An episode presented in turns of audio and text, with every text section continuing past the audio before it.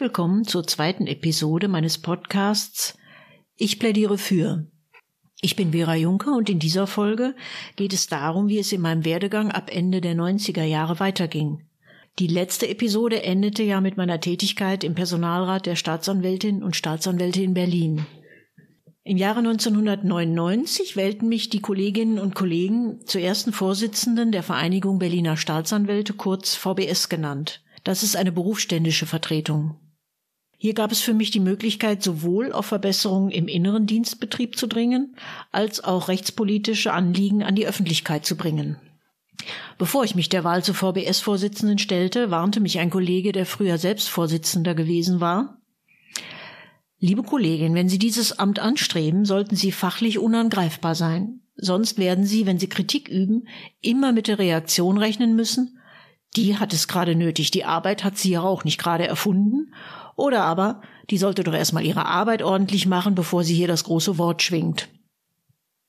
Ich habe mir diese Worte durchaus zu Herzen genommen, aber meine Arbeit als Staatsanwältin stand für mich ohnehin immer im Mittelpunkt. Die Presse war von Anfang an interessiert an der Frau an der Spitze der VBS. Das war in der männerdominierten Staatsanwaltschaftslandschaft irgendwie ungewöhnlich. Viele Medien stürzten sich auf die neue, recht kämpferische Vorsitzende. Mein Vorteil war, dass ich klar aussprach, was im Argen lag. Das lässt sich der Öffentlichkeit wesentlich besser vermitteln als lange verquaste Erklärungen. Es ist ganz wesentlich auch der VBS zu verdanken, dass die schlechten Arbeitsbedingungen der Staatsanwältinnen und Staatsanwälte und ihre dauernde Überlastung fest im Bewusstsein der Bevölkerung verankert wurden. Besser wäre es natürlich gewesen, wenn sich die Zustände dauerhaft verbessert hätten. Ich kümmerte mich als VBS-Vorsitzende um die unterschiedlichsten innerdienstlichen und rechtspolitischen Themen, bis ich das Amt im Jahre 2010 abgab. Einer der Höhepunkte im negativen Sinne war zweifellos im Jahre 2009 der Umzug der Hauptabteilung Wirtschaft, der ich angehörte, vom Hauptgebäude in der Turmstraße 91 in einen recht heruntergekommenen Bau in der Turmstraße 22. In dem Gebäude befanden sich Deckenplatten, bestehend aus künstlichen Mineralfasern, die als krebserregend eingestuft sind. Nachdem dies innerdienstlich bekannt geworden war, ging die VBS mit einer Presseerklärung mit dem Titel Staatsanwälte Laborratten der Justiz an die Öffentlichkeit. Im Ergebnis wurde die Außenstelle in der Turmstraße 22 für einige Tage geschlossen, um bauliche Maßnahmen zur Absicherung der Bediensteten durchzuführen, bevor die Räume dann wieder bezogen werden konnten. Mit derartigen öffentlichkeitswirksamen Aktionen macht man sich natürlich bei Vorgesetzten nicht gerade beliebt. Aber bei allen Fragen des Arbeitsschutzes habe ich noch nie Spaß verstanden, weil diese Regeln es aus gutem Grund gibt, so dass man sich als Arbeitgeber nicht einfach darüber hinwegsetzen kann. Aber es gab auch kuriose Momente. Als ich Ende der 90er Jahre für einige Zeit in einer Abteilung für allgemeine Strafsachen arbeitete, war ich in einer Außenstelle der Staatsanwaltschaft Berlin in einem Containerbau untergebracht. Er war schlecht isoliert, daher im Sommer sehr warm und im Winter sehr kalt. Außerdem fuhr die S-Bahn in unmittelbarer Nähe, so dass man Telefonate und sonstige Gespräche einstellen musste, wenn sie vorbeifuhr, und das war nicht selten. Als sich dann Ratten als Untermieter einstellten, wurden Köder ausgelegt. Die Ratten fraßen die Köder und verkrochen sich unter dem Container, wo sie dann schließlich verendeten. Sie können sich bestimmt den Geruch vorstellen, der sich dann insbesondere im Sommer entwickelte. Eines Nachmittags in dieser Zeit saß ich in meinem Dienstzimmer im Erdgeschoss bei offenem Fenster. Da hörte ich eine Stimme, die sagte, Oh je, junge Frau, Sie tun mir aber leid. Ist das etwa Ihr Büro? Es war ein Strafgefangener, der im offenen Vollzug Gärtnerarbeiten um das Containergebäude herum erledigte. Irgendwie hatte die Situation etwas Absurdes. Die Strafverfolgerin saß in einem lauten, warmen und stinkenden Büro und wurde von einem ihrer, in Anführungsstrichen, Kunden bedauert. Es ist eigentlich unnötig zu erwähnen, dass ich natürlich auch hier mit meinem privaten PC, Monitor und Drucker arbeitete. Nebenprodukt meiner VBS-Tätigkeit war die Möglichkeit, bei der ZDF-Gerichtsshow Streit um drei, die Strafprozesse nachstellte, mitzuwirken. Meine Aufgabe war es, die Drehbücher daraufhin zu überprüfen, ob sie rechtlich korrekt waren. Mir fiel schon damals auf, dass die Produktionsfirma, die die Serie im Auftrag des ZDF produzierte, mir im Verhältnis zur Leistung deutlich mehr zahlte als der Staat für meine Lehrtätigkeiten an der Fachhochschule beziehungsweise später bei der Ausbildung von Referendaren. Hinzu kommt, dass die Kontrolle der Drehbücher erheblich einfacher war. Man könnte sich fragen, was eigentlich in diesen Jahren aus meinen SPD-Aktivitäten wurde. Die Antwort ist einfach. In den ersten Jahren bei der Staatsanwaltschaft und meiner Nebentätigkeit als Lehrbeauftragte blieb mir einfach keine Zeit für die Partei. Um das Pensum zu schaffen, musste ich immer mindestens einen Tag am Wochenende, manchmal auch zwei arbeiten. Da ich meine Arbeit mochte und sie auch für wichtig hielt, hatte sie Priorität vor der Parteiarbeit. Als wir noch im Wedding wohnten, habe ich einmal Kontakt zu meiner SPD-Abteilung aufgenommen. Der Abteilungsvorsitzende begrüßte mich begeistert mit den Worten, wie schön, endlich eine Frau. Weißt du, ich brauche ein paar Frauen, um meine guten Männer durchzubringen. Auf diese Abteilung hatte ich dann keine Lust mehr. Ich begann erst, mich wieder mehr zu engagieren, nachdem wir im Jahre 1998 nach Berlin-Hermsdorf gezogen waren. Wir waren nach einer zentral gelegenen, aber schrecklich lauten Wohnung in Berlin-Kreuzberg, nämlich direkt neben dem Kreuzberg, lärmgeschädigt an den nördlichen Stadtrand Berlins gezogen. Als wir vor der Wohnung in Hermsdorf standen, haben wir darauf geachtet, wie laut man den Straßenverkehr hörte. Wir hörten außer Vogelgezwitscher nichts. Da beschlossen wir, diese Wohnung nehmen wir, wenn sie auch nur halbwegs ansehnlich ist. Sie war ansehnlich und wir bekamen die Wohnung. Die SPD-Abteilung in Hermsdorf war gut aufgestellt. Es herrschte eine angenehme Debattenkultur und ein tolerantes Klima. Im Laufe der nächsten etwa zehn Jahre wurde ich stellvertretende Abteilungsvorsitzende, Kreisdelegierte, Landesparteitagsdelegierte, Mitglied im Kreisvorstand Berlin-Reinickendorf, Bürgerdelegierte im Ausschuss für Bürgerdienste und Soziales der Bezirksverordnetenversammlung Reinickendorf und war Mitglied im Fachausschuss Inneres und Recht des Landesverbandes Berlin. Da ich rechts- und innenpolitisch interessiert war, arbeitete ich ab 1998 auch in der ASJ Berlin – der Arbeitsgemeinschaft sozialdemokratischer Juristinnen und Juristen mit, ab 2008 dann als ihre Vorsitzende. Auch dem Bundesvorstand der ASJ gehörte ich von 2004 bis 2006 an. Zurück zur Staatsanwaltschaft. Von 2005 bis 2007 war ich als Mitglied der Ermittlungsgruppe Bankgesellschaft mit der strafrechtlichen Aufarbeitung des Berliner Bankenskandals befasst, einer schweren Bankenkrise im Jahre 2001, die mit dem Zusammenbruch der landeseigenen Bankgesellschaft Berlin endete. Die Masse der Unterlagen, die aufzuarbeiten waren, und die Komplexität der Vorgänge erzwangen eine neue Arbeitsform für die beteiligten Staatsanwälte. Sie wurden mit Dienstlaptops ausgestattet, um auf die gewaltigen Datenmengen, die erfasst wurden, jederzeit zugreifen zu können. Ich selbst habe etwa ein Jahr lang nur noch an einem Verfahren und nur noch an zwei Tagen pro Woche in den Räumen der Staatsanwaltschaft gearbeitet. Den Rest der Zeit war ich entweder im Datenraum der Polizei oder habe zu Hause gearbeitet. Nur hier war gewährleistet, dass es keine Störungen gab. Mit Hilfe von großen Papierübersichten, die ich an unserem Bücherregal befestigte und einer akribischen Datenerfassung, arbeitete ich mich durch die Stofffülle und filterte das heraus, was relevant für die Anklage war. Dies war nur möglich mit Hilfe einer eigenproduzierten Access-Anwendung, die über eine ausgefeilte Suchfunktion verfügte. Mein Vorgesetzter zu jener Zeit nannte sie den Rolls-Royce unter den Datenbanken. Nach einigen Monaten war die circa 760 Seiten starke Anklage fertig. In dem späteren Prozess vor dem Landgericht Berlin gab es dann 13 angeklagte Bankvorstände und Aufsichtsräte mit jeweils zwei, zum Teil hochkarätigen Verteidigern, die mir und meinem Kollegen gegenüber saßen. So etwas ist nur mit einer guten Aktenkenntnis und der schon erwähnten guten Datenbank zu bewältigen. Wenn in der Hauptverhandlung die Frage entstand, an welcher Stelle ein bestimmtes Dokument in den Beweismittelordnern abgeheftet war, konnte ich diese Frage stets mit Hilfe meiner sorgsam gepflegten Datenbank rasch beantworten. Der Prozess endete mit einer Teilverurteilung durch das Landgericht, die später vom BGH bestätigt wurde. Erst das Bundesverfassungsgericht hob die Verurteilung auf, weil es einen neuen Schadensbegriff als zuvor bei dem Tatvorwurf der Untreue bei unternehmerischen Entscheidungen entwickelt hatte. Nachdem ich im Jahre 2006 zur Oberstaatsanwältin befördert worden war, übernahm ich eine Abteilung für Wirtschaftsstrafsachen bei der Staatsanwaltschaft. Einige Jahre später wurde ich dann Abteilungsleiterin bei der Generalstaatsanwaltschaft Berlin und wurde im Jahre 2011 dort zur leitenden Oberstaatsanwältin ernannt. Die Arbeit bei der Generalstaatsanwaltschaft war nicht zu vergleichen mit der Tätigkeit bei der Staatsanwaltschaft. Die quirlige, mitunter auch leicht chaotische Arbeit bei der Staatsanwaltschaft steht im krassen Gegensatz zu der Arbeit bei der Generalstaatsanwaltschaft, die eher ruhig und stets in festen Bahnen verläuft. Bei der Generalstaatsanwaltschaft dringt man insbesondere in der rechtlichen Beurteilung von Sachverhalten deutlich tiefer vor als bei der Staatsanwaltschaft. Die Staatsanwaltschaft kann das aber angesichts der Vielzahl ihrer Fälle auch gar nicht in dem Umfang leisten. Ich habe das Gebäude des Kammergerichts, in dem die Generalstaatsanwaltschaft untergebracht ist, immer sehr gemocht, so wie ich generell alte historische Dienstgebäude mag. Sie haben Charakter und sind nicht seelenlos wie so mancher moderne Glaspalast.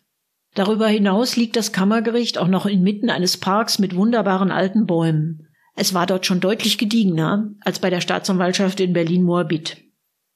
Der einzige Nachteil war, dass ich so weit entfernt war von der direkten Strafverfolgung. Im Jahre 2005 begann ich auf Anraten eines älteren Kollegen mit einer Nebentätigkeit als Leiterin von Referendararbeitsgemeinschaften. Ziel dieser Arbeitsgemeinschaften war es im Wesentlichen, die Referendare auf ihr zweites juristisches Staatsexamen vorzubereiten. Sie sollten lernen, praxisbezogene Klausuren zu schreiben und sogenannte Aktenvorträge im zweiten Staatsexamen zu halten. Auch diese Tätigkeit war zeitintensiv, insbesondere das Erstellen der Lehrmaterialien und das Korrigieren der vielen, immerhin fünfstündigen Klausuren. Der Vorteil war jedoch, dass ich neben meiner Haupttätigkeit im Wirtschaftsstrafrecht fit blieb im sogenannten Kernstrafrecht, also dem allgemeinen Strafrecht und im Strafprozessrecht. Außerdem hat mir die Arbeit mit den angehenden jungen Juristinnen und Juristen viel Spaß gemacht. Meine Tätigkeit in der Referendarausbildung endete erst, als ich im Jahre 2019 zur Senatsverwaltung für Finanzen wechselte.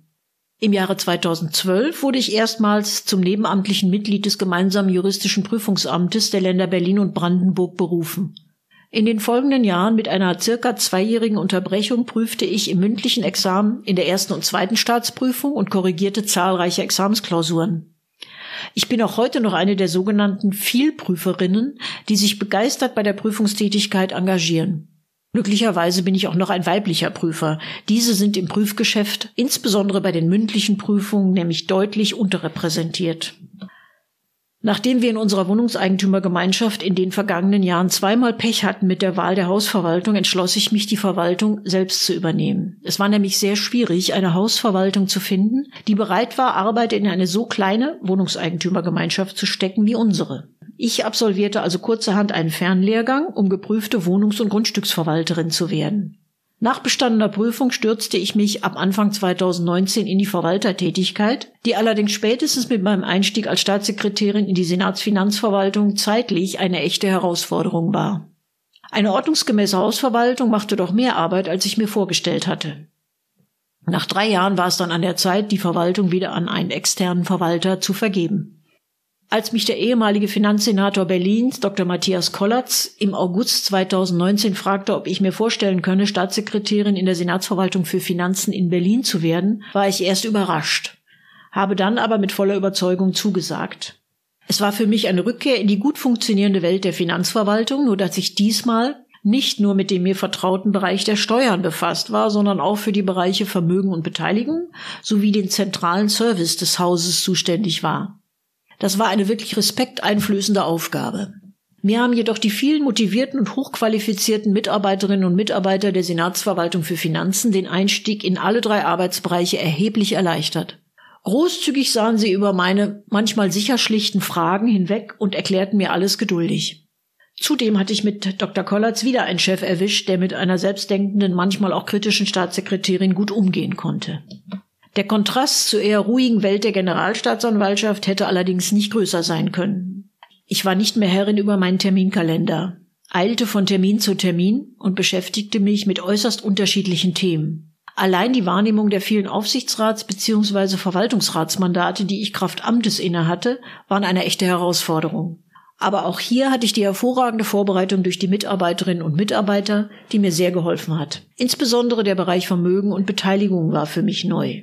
Hier lernte ich die Beteiligung des Landes Berlin an den verschiedensten Unternehmen kennen. Da sich die Liegenschaften, die ich noch nicht kannte, im ersten Zugriff am besten dadurch erschlossen, dass ich sie mir vor Ort anschaute, bin ich an vielen Wochenenden oder Feiertagen mit meinem Mann, natürlich mit dem Fahrrad, durch Berlin gefahren, um die Bauwerke bzw. Grundstücke zu besichtigen. Auf diese Weise lernte ich viele Ecken in Berlin kennen, die ich bis dahin nicht gesehen hatte, insgesamt also eine sehr gewinnbringende Erfahrung. Auch an den Dienstwagen mit Fahrer musste ich mich erst gewöhnen. Er entwickelte sich aber recht schnell zu einem rollenden Büro, in dem sich gut arbeiten ließ. Angenehmer Nebeneffekt war, dass ich dadurch, dass ich gezwungen war, auch im Auto Akten zu lesen, zwangsläufig meinen Gleichgewichtssinn trainierte, so dass mir nicht mehr wie früher beim Lesen übel wurde. Ich muss aber gleich dazu anmerken, dass mein Fahrer, dem mein Übelkeitsproblem bekannt war, vermutlich auch aus Eigeninteresse, von Beginn an mindestens so sanft fuhr wie der Butler Johann in der ARD-Serie Graf Joster gibt sich die Ehre. Für die Älteren unter Ihnen dürfte dies noch ein Begriff sein, die Jüngeren können es ja googeln. Auch als Staatssekretärin war es mir wichtig, nicht über den Dingen zu schweben, sondern ansprechbar für meine Mitarbeiterinnen und Mitarbeiter zu sein und ihre Arbeit zu respektieren, und zwar für jede oder jeden in der Aufgabe, die er bzw. sie erledigte. Meine Erfahrung aus den vielen Jahren Verwaltung ist es, dass die meisten Menschen Interesse haben, gute Arbeit zu leisten und dass sie sich am wohlsten fühlen, wenn sie fair und gerecht behandelt werden. Was im Eifer des Gefechts oft zu kurz kommt, ist das Lob. Für Kritik hingegen ist scheinbar immer Zeit. Jeder, der seine Arbeit gut macht, verdient unseren Respekt. Darüber hinaus haben Vorgesetzte meines Erachtens immer auch eine Vorbildfunktion und sollten sich stets regeltreu verhalten und auch andere dazu anhalten. Je höher ein Vorgesetzter in der Hierarchie steigt, desto mehr sollte er darauf bedacht sein, diese Vorbildfunktion auszufüllen. Leider ist es nach meiner Erfahrung mitunter genau andersrum. Je höher man steigt, desto mehr fühlt man sich von lästigen Regeln befreit. Desto tiefer ist allerdings auch der Fall, wenn man erwischt wird. Als ich mich in die Staatssekretärsmaterie gut eingefunden hatte, kam die Wahl im Jahre 2021 und das Finanzressort ging an Bündnis 90 Die Grünen. Ich wurde in den einstweiligen Ruhestand versetzt. Das war, wie ich für mich fand, schade. Aber so ist das politische Spiel. Als gebürtige Münsteranerin ist es selbstverständlich, dass das Fahrrad für mich ein natürliches Fortbewegungsmittel ist. Nur Insider wissen, dass alle Münsteraner, egal ob männlich oder weiblich, schon mit einem Fahrrad am allerwertesten geboren werden. So war es für mich eine große Umstellung, von der fahrradfreundlichsten Stadt Deutschlands, die Münster zur Zeit unseres Umzugs nach Berlin noch war, auf Berliner Fahrradverhältnisse umstellen zu müssen. Zu dieser Zeit war Berlin noch nicht ansatzweise fahrradfreundlich. In den Jahren, in denen wir noch im Innenbereich Berlins wohnten, bin ich kein Fahrrad gefahren, weil es einfach keinen Spaß machte, durch die Innenstadt zu fahren. Nachdem wir aber nach Hermsdorf umgezogen waren, erwachte meine Liebe zum Fahrrad wieder und ich kaufte, wie es sich für eine Münsteranerin gehört, ein klassisches Hollandrad. Sie waren zu dieser Zeit in Berlin allerdings noch nicht angesagt. Vermutlich waren sie uncool. Mit diesem Fahrrad fuhr ich häufig den Weg zur Staatsanwaltschaft nach Moabit und wieder zurück, immerhin pro Tag circa 30 Kilometer. Die Fahrradfahrten, die nur zum Teil durch die Innenstadt führten, waren nicht nur für meine Fitness von Nutzen, man konnte während der Fahrt auch wunderbar über rechtliche Probleme nachdenken und nicht selten hatte ich am Ende der Fahrt eine Lösung gefunden. Als ich später bei der Generalstaatsanwaltschaft Berlin arbeitete, wurde die Fahrtstrecke noch einmal um circa vier Kilometer länger. So habe ich mich dann von meinem Hollandrad verabschiedet und fahre seitdem mit großer Begeisterung E-Bike. Während meiner Zeit bei der Senatsfinanzverwaltung hat mich mein Mann häufig morgens zur Arbeit gebracht und abends wieder abgeholt. Damit keine Missverständnisse aufkommen, natürlich nicht mit dem Auto, sondern mit dem E-Bike. Für ihn waren es immerhin 72 Kilometer pro Tag, für mich circa 36. Als passionierte Fahrradfahrerin habe ich meinen Dienstwagen mit einer Anhängerkupplung ausstatten lassen. Darauf konnte ich unseren Fahrradträger befestigen und so das E-Bike mit dem Dienstwagen transportieren, wenn eine Fahrt mit dem Rad gerade nicht möglich war. Übrigens war ich die einzige Staatssekretärin, die einen Fahrradträger auf ihrem Dienstwagen anbrachte. Mit diesem Konzept war ich umweltbewusster als so manches Parteimitglied der Grünen auf meine Bitte hin wurden zudem bei der Senatsfinanzverwaltung zahlreiche neue Fahrradstellplätze, teilweise mit Überdachung, geschaffen. Ebenso Ladestellen für E-Bikes. Auch für diese Initiative braucht man keine Grüne zu sein. Es reicht schon die typische Münsteraner Passion für das Radfahren. So viel zu meinem Werdegang.